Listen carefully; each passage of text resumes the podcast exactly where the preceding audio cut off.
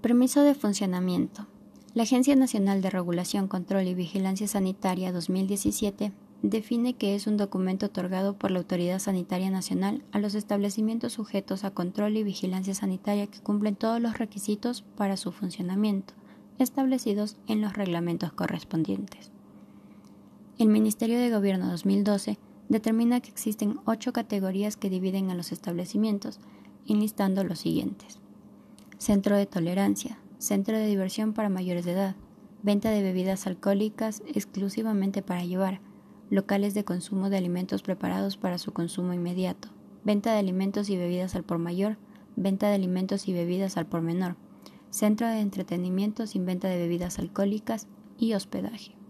Sin embargo, los establecimientos tienen que presentar diferentes requisitos para la obtención del permiso.